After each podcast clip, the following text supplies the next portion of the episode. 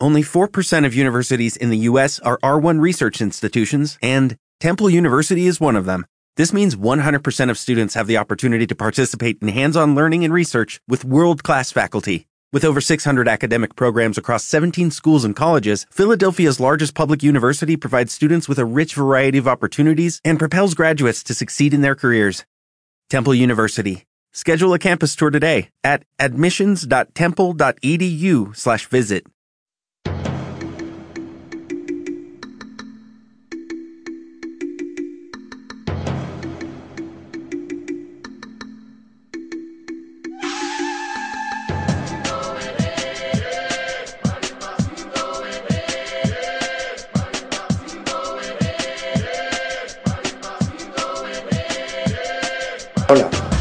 bienvenidos a un nuevo podcast de Uno o Dos Toques. Octavo día de Mundial y ya con la segunda jornada de la fase de grupos en marcha, eh, hoy era el turno para dos de las elecciones señaladas para dar mucho que hablar y lejos de confirmar las expectativas eh, nos han dejado partidos llenos de dudas. Pero antes de, meternos un poquito a analizar lo que, lo que ha pasado con Alemania y con Inglaterra, que son estas dos elecciones que, de las que os hablo, eh, vamos a comenzar la, pequeña bitácora sonora con, por el orden cronológico. Y hoy a la una y media de la tarde eh, era Alemania la que, la que debía confirmar su presencia en octavos ante, ante Serbia.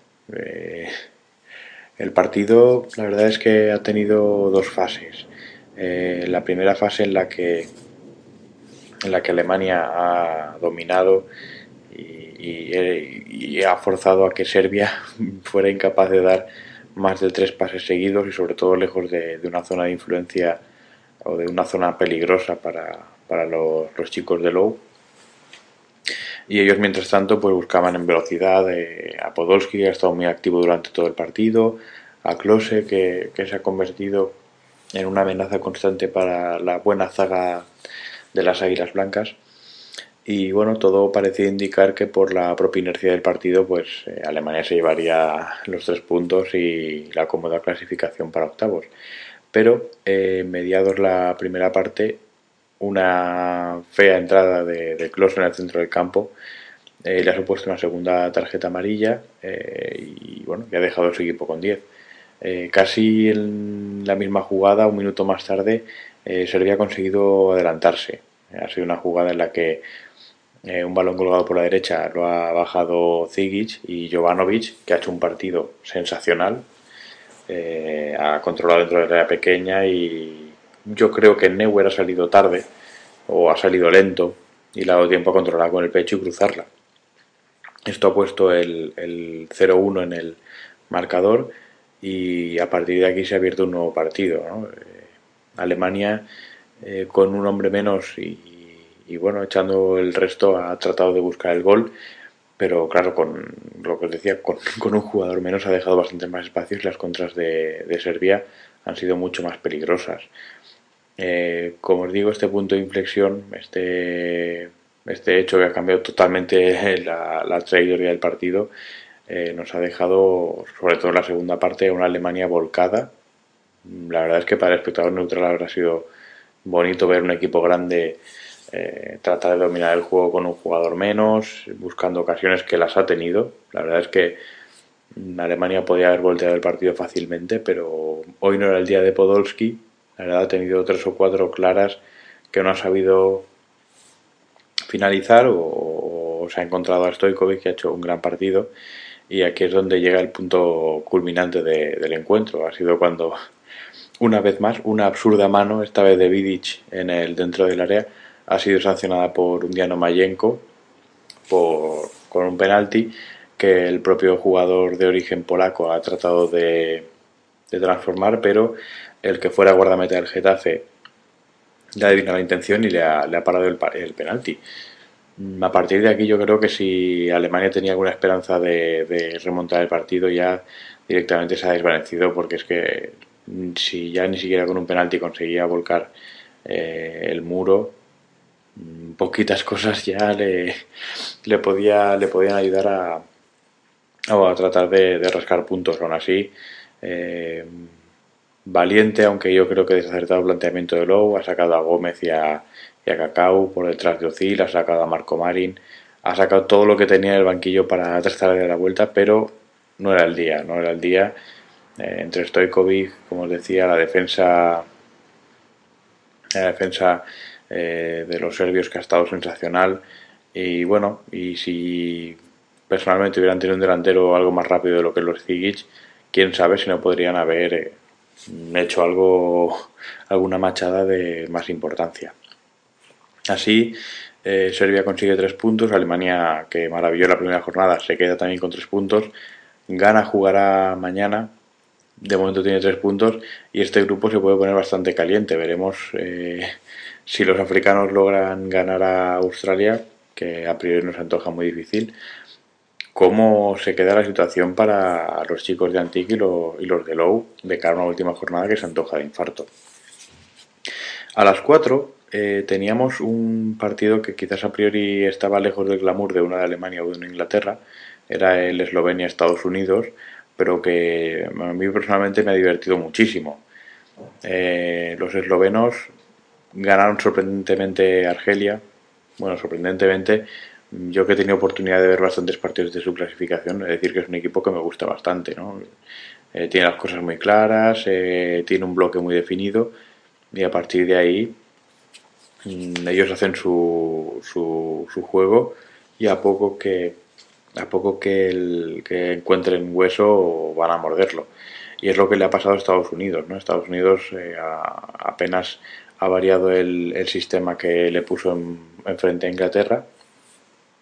Sabedores de que eran superiores, esto hay que decirlo, pero eso hay que demostrarlo. Y, hoy Estados Unidos, sobre todo en la primera parte, eh, se ha mostrado como un equipo mm, eh, falto de, hambre o de ambición porque la primera parte ha sido un monólogo de, Eslovenia, ¿no? Ha tocado, tocado y tocado todo lo que ha querido en las zonas en las que ha querido y con dos goles en la primera mitad un tanto polémicos porque podría haber fuera de juego, muy justo, pero, pero podía haber habido fuera de juego.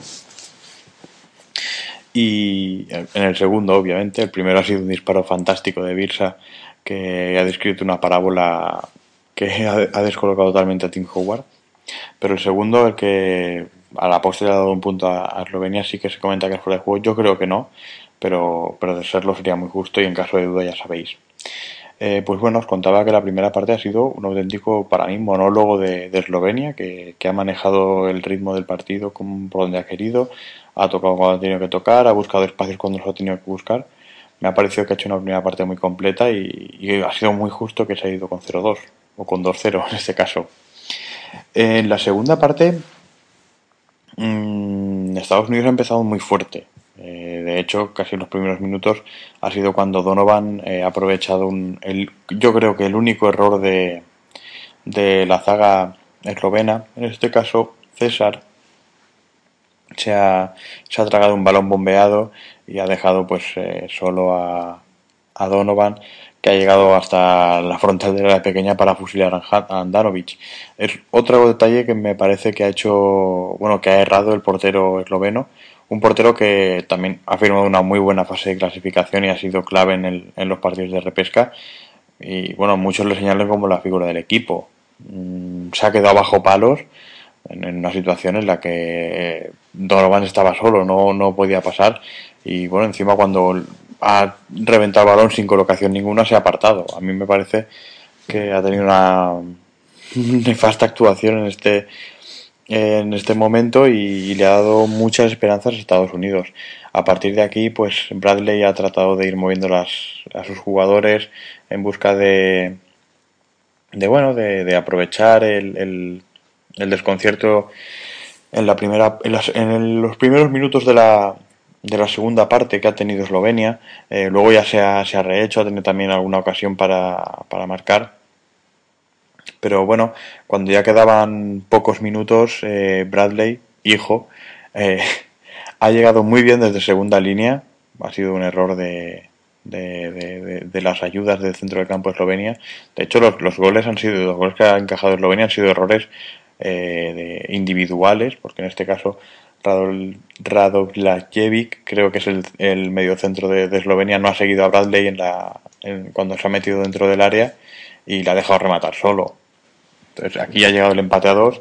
Estados Unidos, bueno, pues imaginaos, ¿no? Viendo una película perfecta de Hollywood, eh, ha visto que un partido que se ponía muy en contra lo ha podido remontar y ya con la inercia de, su propio estado de ánimo ha estado a punto de, de voltearlo. De hecho, eh, ha conseguido un tercer tanto que ha sido anulado, nadie sabe aún por qué, porque no había fuera de juego y en el caso de pitar alguna falta habría sido un penalti.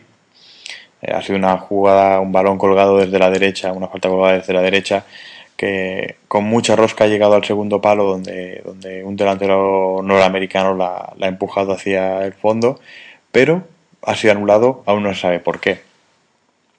Y bueno, esto ha sido el, partido de Estados Unidos, ¿no? Una parte para cada, para cada equipo. Eh, yo creo que ha sido un resultado justo.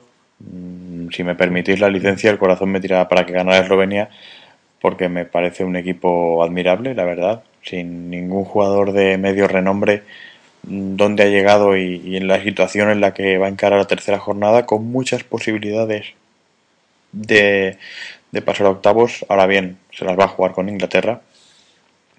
Y yo creo que ningún esloveno puede hablar nada malo de su equipo a estas alturas. Yo creo que nadie esperaba que tuviera cuatro puntos en, en la segunda jornada. Y el día lo ha cerrado el partido entre Inglaterra y Algeria, que creo que va a ser la sorpresa más grande de, todo el mundial, más que la derrota de España, más que el empate de o la derrota de Alemania o algún resultado que pueda venir, porque nadie imaginaba que Algeria le pudiera recortar algún algún punto a, a Inglaterra. Y es que ha sido así. Eh, en un partido lamentable a mi a mi modo de ver de los de Fabio Capello eh, han empatado a cero contra Algeria. Además, una Algeria que ha presentado un equipo inicial sin ningún delantero centro. Ha sacado seis centrocampistas. Uno de ellos, Mahmoud, ha ejercido de hombre más adelantado, pero, pero sin ser delantero centro. Y yo, si fuera aficionado inglés, estaría bastante decepcionado con mi equipo. Y es que Argelia ha tocado el balón todo lo que ha querido y más en el centro del campo. Eh, vale que a la hora de llegar y, y bueno, de, de, tratar de desequilibrar uno, uno, contra uno por banda o todo eso, pues técnicamente son inferiores y, lo han pasado muy mal y no han podido mm, cristalizar todo, todo ese buen juego dentro del campo. Eh, Inglaterra mmm, me ha dado la sensación de que sigue acusando eh, el no saber ubicar a Lampard y a, y a Steven Gerrard. Eh, Emil Heskey se ha destapado como un malísimo acompañante de Wayne Rooney e incluso los laterales creo que han tenido muy poca presencia ofensiva en un partido en el que Algeria al cerrar con 5 eh, los laterales debían de ser, vamos, eh, extremos. Mm, Capello no ha sabido o, no sé, eh, aquí también entramos un poco en juego el, factor psicológico, ¿no? El empate realmente a Algeria no ha servido de nada, porque con un punto eh, ya no puede hacer nada en la competición entonces, claro, se, intuye que Capello, sabedor de esto, sabedor de que el punto no le valía para nada a Algeria, esperaba que los africanos, pues, pues bueno, se abrieran o, en un momento de partido eh, se echaran un poco más para adelante para, para buscar un gol de la victoria y ahí es donde, donde Inglaterra iba a hacer daño.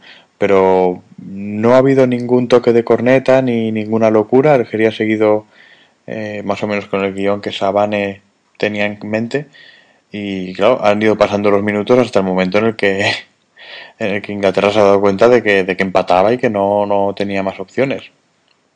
Ahora todo esto pues eh, presenta a Inglaterra una tercera jornada en la que tiene que ganar sí o sí a Eslovenia y ya veremos si no hace falta más goles porque con dos puntos eh, figura fuera de los dos puestos de cabeza ahora mismo eh, son es, es, perdonadme, Eslovenia la que, la que lidera el grupo con cuatro puntos y luego Estados Unidos y Inglaterra empatan con dos. Algeria tiene un punto, podría hacer una machada, pero, pero es prácticamente imposible. Y aquí es donde podría venir una de las sorpresas más grandes de, del Mundial, porque Inglaterra ya no solo es que no haya sacado sus partidos, sino que señalada como una de las candidatas a hacer algo importante en el Mundial, es que en ninguno de los dos partidos eh, ha mandado o, ha dado sensación de, de, fuerza o de equipo competitivo como, como se presupone un equipo de Capelo. Esto ha sido la jornada de hoy. Eh, como veis, hemos finiquitado la segunda jornada del grupo C y empezado la segunda jornada del grupo D con el partido de Alemania.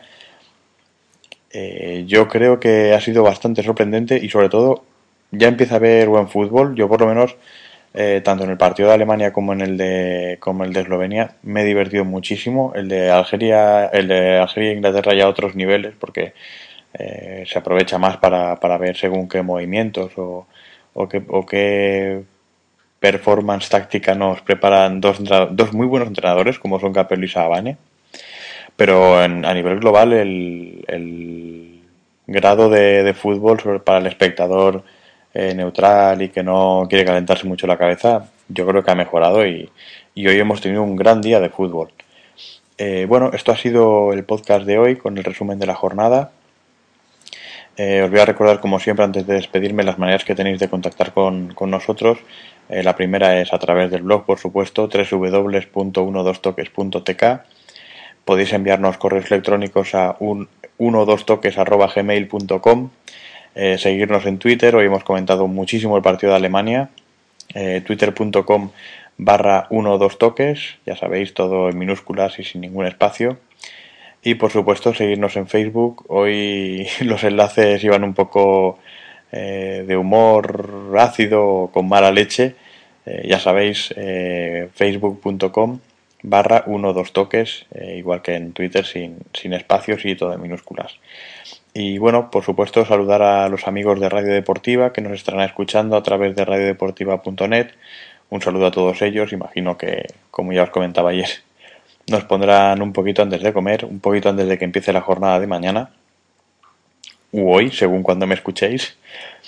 Y, por supuesto, saludar y agradecer a los compañeros de donbalón.com que han elegido este podcast como, como bueno, como diario de a bordo del torneo que está centrando toda nuestra atención. Así que eso ha sido todo por hoy. Mañana seguiremos, mañana más partidos. Esperemos que continúe el nivel de buen fútbol hasta ahora. Como nuevo cliente de Western Union, puedes disfrutar de una tarifa de envío de 0 dólares en tu primera transferencia internacional de dinero en línea. Envía dinero a los tuyos en casa de manera rápida, fácil y conveniente. Visita westernunion.com o descarga nuestra app hoy mismo y tu primera tarifa de envío corre por nuestra cuenta. Aplican ganancias por cambio de moneda. No disponible para tarjetas de crédito y envíos a Cuba. Servicios proporcionados por Western Union Financial Services Inc. NMLS 906983 o Western Union International Services LLS NMLS 90 6985.